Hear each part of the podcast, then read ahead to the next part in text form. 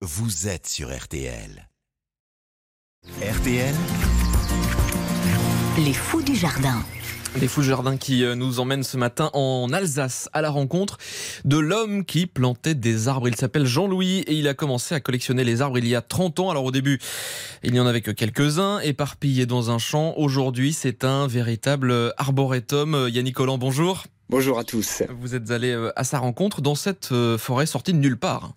Oui, c'est une forêt qui apparaît au milieu d'un océan de champs de maïs et de colza, une oasis où la nature a repris ses droits. Alors ici, c'est une ambiance un peu euh, qui fait un peu jungle. Ce sont des lianes géantes hein, qui ont envahi euh, les, les arbres, qui donnent un peu euh, une illusion de forêt tropicale, hein, C'est la forêt tropicale de, de si on peut dire comme ça. C'est l'arboretum que j'ai commencé il y, a, il y a 30 ans exactement, en 1992. Je suis arrivé sur un labour. Il n'y avait rien. J'ai commencé à ramener des arbres et à les planter. Alors tout venant, des, des arbres que je trouvais au bord du des chemins, etc. L'impression de tomber dans un roman de Jean Giono, l'homme qui plantait des arbres. Depuis trois ans, il plantait des arbres dans cette solitude. Il en avait planté cent mille qui allaient pousser dans cet endroit où il n'y avait rien auparavant. Chaque arbre a une histoire personnelle. Celui-ci, par exemple, c'est un pin de l'Himalaya, à trois troncs. hein. Il vient d'une pépinière qui était à l'abandon il y a 25 ans, dans laquelle j'avais repéré euh, un pin. Quand je suis venu pour le récupérer, quelqu'un était passé avant moi et l'avait coupé. Donc il restait plus que trois petites branches basses. Et j'étais tellement déçu, je me suis dit, mais je vais quand même le déterrer, je vais quand même le replanter. Les trois branches basses, je les ai nouées en- entre elles, et puis ça, ça fait un arbre à, à trois troncs, voilà. Parce qu'il est immense aujourd'hui. Ah bah oui, il a, bon, il a 25 mètres euh, à peu près. Donc quand on plante euh, trois branches, on peut avoir un arbre de, de 25 mètres euh, quelques Oui, années oui. plus tard. Tout à fait, tout à fait. Alors là, il y a, il y a un bagnodier, c'est des, belles fleurs aussi. Et quand on appuie dessus, hop, ça, ça pop. Alors on écoute là. Ça c'est bien adapté ici. Et alors aujourd'hui, Jean-Louis a, a même décidé de vivre au quotidien, chaque jour, maintenant, dans sa forêt. Oui, dans une simple cabane construite en matériaux de récupération. J'ai commencé à, à construire, à récupérer des fenêtres. Et, et donc voilà le, le- le résultat.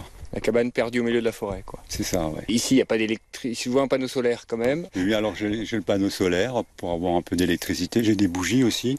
Et puis j'ai de la récupération d'eau de pluie. Et tout va bien. Il y a tout l'aspect sensoriel.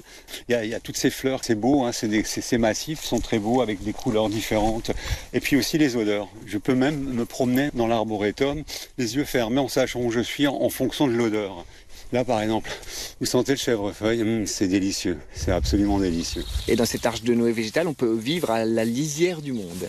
en se mettant dans la peau d'un autochtone, hein, un Indien, qui vit dans sa forêt et qui voit l'homme blanc euh, défricher euh, les espaces, donc être à la limite euh, de la civilisation, de se mettre dans, ce- dans cet état d'esprit. Ouais, de se mettre à la lisière et puis de voir Ouais. le... Bon, on peut, on peut le faire. Ouais, allez, allons-y.